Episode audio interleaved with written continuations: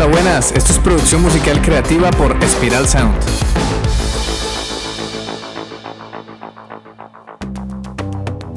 La música siempre ha creado una conexión muy poderosa en las personas con otras realidades, culturas y emociones. Con este podcast entenderás este arte a través de la producción musical y la ingeniería de sonido. También te ayudaremos a desbloquear tu creatividad y a diseñar una estrategia para generar ingresos con la música y que puedas tomar decisiones más acertadas y profesionales durante la creación musical. Hola, soy Ciro Galvis y hoy vamos a hablar de compresores extremos. Domina su uso en producción musical. Hoy vamos a desglosar cómo dominar su uso en la producción musical para llevar tus pistas al siguiente nivel. Primero, recordemos la función básica de un compresor, que es controlar la dinámica de una señal. Pero cuando hablamos de extremo, nos referimos a ir más allá, aprovechar al máximo las capacidades de este valioso compañero en el estudio. Un compresor es un dispositivo que nos permite manipular la dinámica de nuestras canciones. Cuando hablo de dinámica me refiero a la diferencia entre el pico más alto y la parte de menos volumen de una señal de audio. Cuando usamos un compresor, las partes más fuertes bajarán de ganancia y las partes más suaves subirán de ganancia, quedando el sonido un poco más nivelado. El compresor disminuye el rango dinámico de nuestra señal y nos permite controlar la variación de volumen de una pista. ¿Qué parámetros definimos en los compresores? Tenemos el threshold, que es el umbral, es a partir de qué nivel queremos comprimir. Si mi señal sobrepasa el umbral, comenzamos a comprimir. Está el ratio o el ratio, la proporción, que es qué relación de reducción de salida queremos. Eh, tenemos el attack, que es el ataque, es la rapidez con la que queremos comprimir. Tenemos el release, que es la liberación, que es la rapidez con la que queremos dejar de comprimir. Tenemos la gain reduction, que es la reducción de ganancia, que son los decibelios que reducimos en el rango dinámico. Tenemos la make-up gain o la compensación, que son los decibelios que queremos recuperar tras comprimir. Y hay un parámetro que no tienen todos los compresores que se llama ni, como rodilla. Cuando aumentamos el ni, el compresor se comporta menos agresivo. Ahora, con esto que te voy a decir, vas a conseguir dominar el compresor con mayor versatilidad, así que presta mucha atención. Los parámetros clave de los compresores son el attack y el release. Entonces, si quieres dominar la compresión, debes aprender que si pones un ataque rápido, vas a conseguir un sonido más grueso, con poca pegada mientras que si pones un ataque más lento vas a conseguir un sonido con pegada y potente. Por ejemplo, con un ataque rápido, tu caja de batería se le va a quitar ese golpe inicial, ese tac, tu, tu, ese se le quita. Mientras que con un ataque lento, tu caja va a sonar con pegada, se le va a sentir ese golpe inicial, ese tum, el inicio del golpe, que es el que llamamos transitorio. Por otro lado, al utilizar el release o liberación, cuando usas un release rápido, consigues un sonido más cercano, Mientras que si usas un release lento, vas a conseguir un sonido más sólido y con más cola. Sigamos con el ejemplo de la caja de batería. Cuando usas un release rápido, vas a acortar la cola de la caja, va a sonar más seca, va a sonar. Mientras que con un release lento, vas a conseguir la cola de esa caja, va a sonar. Se va a sentir esa cola. Imagina esto, quieres que tu batería explote en la mezcla, pero necesitas mantener esos transitorios bajo control. Los transitorios son sonidos que producen una gran cantidad de energía en poco tiempo, es decir, bombos, cajas, palmas y en general toda la percusión. También otros sonidos tienen transitorios en su inicio, aunque luego tengan cola. Hay instrumentos de cuerda como el bajo y la guitarra también producen transitorios. Aquí es donde entra en juego el compresor extremo. Puedes usarlo para apretar esos golpes y conseguir que cada golpe tenga el mismo peso, creando así una pegada impresionante. A la hora de comprimir es importante tener en cuenta el tiempo de ataque para no matar el transitorio y respetar la dinámica natural del instrumento. En general el transitorio suele estar entre 0 y 30 milisegundos, entonces puedes ajustar tu compresor para aproximadamente esos valores de ataque para evitar dañar el transitorio y conseguir un sonido natural pero con pegada. Otra área donde los compresores extremos funcionan es en las voces. Imagina tener un vocalista que pasa de un susurro a un grito en cuestión de segundos. Aquí el compresor puede ser tu mejor amigo.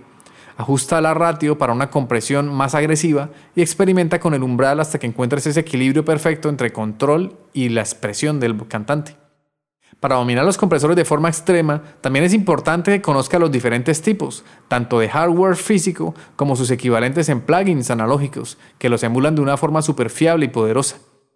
Ahora veremos rápidamente los tipos de compresores que existen. Si puedes, es el momento de que tomes nota.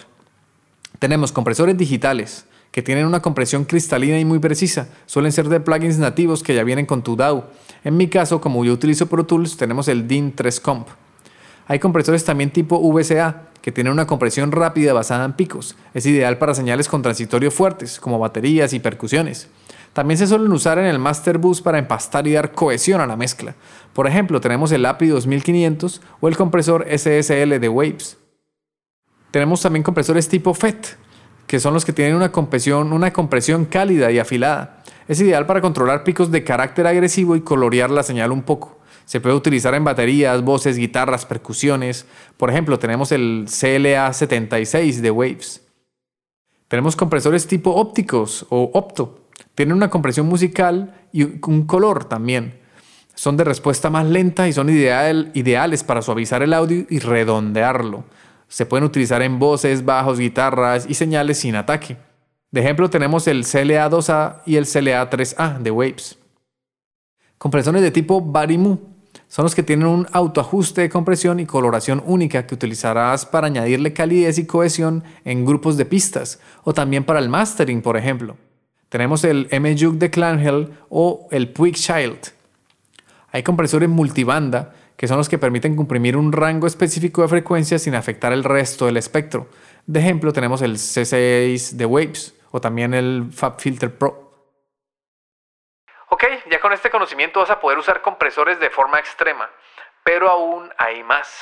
Hablemos de la compresión paralela. Si buscas nuestro episodio número 7, ahí hablo de la compresión paralela y la explico con más detalle. Te dejaré un enlace en las notas del programa para que vayas y escuches el podcast. En Spotify la descripción del programa sale cortada. Esto es porque yo publico el podcast en la web.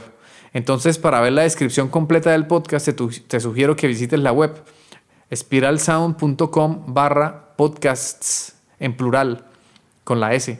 Si lo pones en singular, te aparecerá el feed RSS del programa. Por eso pon podcast en plural. En esta página tendrás un buscador para que vayas y busques el episodio en cuestión.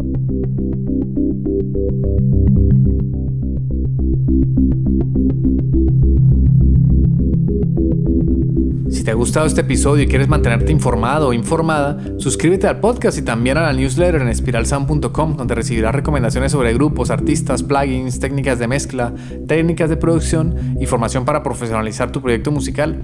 Durante nuestros podcasts iré mostrando lo que hago como productor e ingeniero. Observaremos la música y el sonido desde muchas perspectivas y comprenderemos todo el proceso de la producción musical desde cómo surgen las ideas hasta lograr monetizarlas. Y un anuncio importante.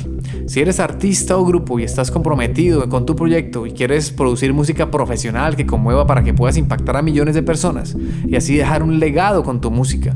Y no solo eso, si contratas nuestros servicios en Spiral Sound, vas a sentirte totalmente un artista y te formaremos en producción musical e industria musical para que tomes las riendas de tu proyecto.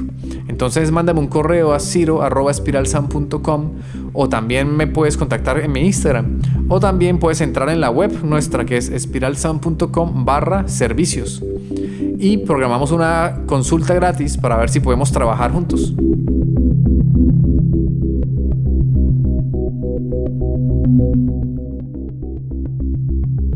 Listo, entonces ahora te hablaré de una de las técnicas más utilizadas para conseguir un sonido potente y con pegada. En el caso de baterías, o un sonido presente in your face en las voces y guitarras. Se llama la compresión paralela, también conocida como compresión New York. Aquí lo que vamos a hacer es mezclar una señal sin procesar con una versión comprimida de la señal. La compresión paralela tiene dos señales, una original, que en inglés se le llama dry, señal seca, y otra muy comprimida, que en inglés se le llama wet, señal húmeda. La idea es mezclar esas dos señales para obtener una nueva señal sin perder la calidad de la señal original. Otra técnica importante es la compresión sidechain. También te dejaré un enlace en el podcast donde lo explico. Es el podcast número 6 o bien lo puedes buscar en tu aplicación de podcast. La compresión sidechain resuelve el problema de que una señal pelee con otra en nuestro espacio de frecuencias. Cuando usamos un compresor con la función de sidechain, estamos utilizando una señal de entrada que será quien comprima nuestra señal de salida. Y ahora un consejo. Recuerda siempre escuchar atentamente. Recuerda que cuando aplicamos algún procesamiento a nuestras señales debemos hacerlo escuchando, detectando problemas sonoros, analizando y luego sí aplicando soluciones a esos problemas con el plugin adecuado. Ajusta los parámetros mientras reproduces la pista y presta atención a cómo afecta cada cambio. Usualmente cuando nos iniciamos en el mundo de la compresión es mejor aplicar cambios sutiles para no perjudicar nuestras señales. Te podría decir que la sutileza es la clave, pero a veces un toque extremo justo lo que necesitas. Por eso aquí las reglas están para romperse, porque todo depende del sonido que estás buscando conseguir. Cuando yo empecé a utilizar compresores, primero exageraba bastante sus efectos para notar los cambios, pero luego volvía todo bien sutil para evitar dañar el sonido, porque al principio uno a veces va con miedo porque no sabe si el sonido se va a dañar o no. Muy bien, entonces ahora en resumen, ¿cuándo y para qué utilizar la compresión? Número 1. Para controlar las variaciones de volumen de una pista. Número 2. Para compactar el sonido de un grupo de pistas. Número 3. Para añadir carácter a tus señales, más ataque o más cuerpo. Número 4. Para hacer de pegamento, glue, entre las pistas de mi proyecto. Te puede, la puedes aplicar en algún bus de pistas. Número 5. Para añadir un extra de pegada sin alterar la señal original, que es la compresión en paralelo sin manchar. Número 6. Para hacer que una pista controle el nivel de otra, que es utilizar el sidechain en música electrónica, por ejemplo, el bombo activa el compresor del bajo. Así que ahí lo tienen, queridos amigos melómanos, amigas melómanas. Los compresores extremos pueden llevar tu producción musical al siguiente nivel. Experimenta, juega con ajustes y descubre cómo esta herramienta puede transformar la calidad de tus producciones. Entonces es el momento de aplicar. Dale, ve directo a tu DAW, tu software de producción musical, y comienza a probar las diferentes técnicas de compresión en diferentes instrumentos. Intenta detectar sus cambios porque al inicio puede costar un poco notar las diferencias, pero con práctica, análisis y dedicación vas a entrenar tu oído y tu mente para poder comprimir como un crack. Espero que este episodio te haya sido útil y te inspire a explorar más en el mundo de la producción musical. Gracias por sintonizar Producción Musical Creativa. Si tienes preguntas o temas que te gustaría que tratemos en futuros episodios, no dudes en contactarme en mi correo ciro.spiralsound.com o a través de mi Instagram personal que es sirgalv. O también puedes entrar en la web de Spiral Sound y abajo del todo hay una pestaña de contacto donde está la información, spiralsound.com barra contacto. Recuerda que si nos escuchas en Spotify puedes dejar un comentario en la sección de preguntas y respuestas. Danos amor, es lo único que pedimos. Que participes y nos des amor a cambio de nuestro trabajo. Un abrazo y nos vemos en el siguiente episodio. Chao.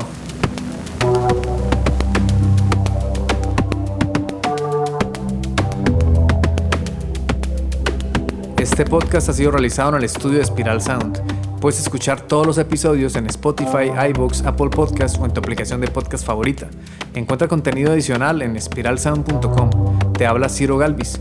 Gracias por escucharnos, por dejar tus valoraciones de 5 estrellas y por compartir este contenido, porque así ayudas a fortalecer la cultura.